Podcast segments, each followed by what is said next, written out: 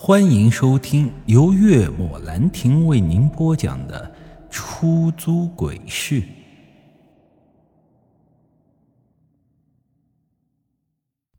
见到罗盘，胖子愣了一下：“师傅，呃，你这还是个行家呀？”“嗨，哪里是什么行家？这玩意儿我是拿来辟邪的。”“呃。”罗盘还可以辟邪吗？胖子一脸懵逼。我并没有回答他，而是岔开话题，问他是不是要去那座废弃医院里直播。他点了点头，说自己叫做王岩，是豆豆鱼刚签的一名户外探险主播。我很诧异，问他是不是新人。他笑说：“是的。”接着我问他以前有没有从事过相关的工作。王岩摇了摇头，说自己啊以前是一名程序员，因为厌倦了那种每天敲代码的生活，所以啊才会当着探险主播。我很无语的看了他一眼，说他这头发呀乌黑茂盛。估计啊是干的不久，他尴尬一笑说：“不到一年。”总有不安于现状、想要飞扬的心，这王岩呀就是这样的人。然后我问他了一个超现实的问题：相不相信这世界上有鬼？他笑着摇了摇头，说不信，自己是一个唯物主义者。我想了想，也是啊。看他这个样子，也不像是要钱不要命的主。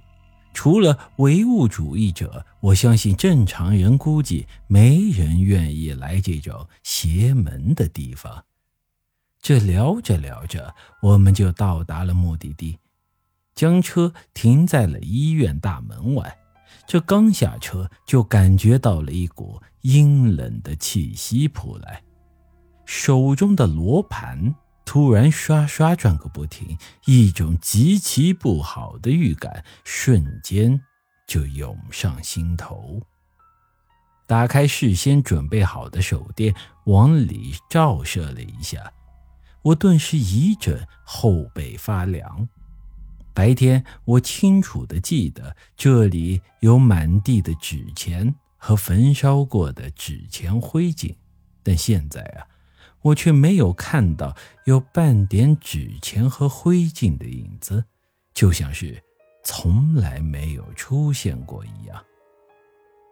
如果不是老旧医院大楼前还摆着两个烧纸用的漆黑铁盆，我以为自己白天只是做了一场梦。这午夜十二点，天地一片漆黑。唯有这点点微弱的亮光洒落，将整座医院衬托得更为阴森恐怖。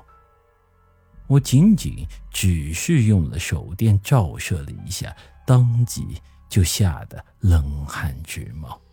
这斑驳老旧的墙面上，一个个大大的血色死字，触目惊心。看的人是一阵子的毛骨悚然。白天我所见到的不过是是涂鸦，根本就没见到过这个死字。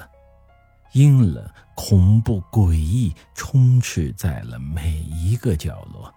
这密密麻麻、漆黑的窗口内，黑暗中似乎有着无数眼睛在紧紧盯着我和王岩。死一般的寂静，连微风轻拂的声音都没有，唯有我咚咚在狂跳的心脏声和着急促的呼吸声。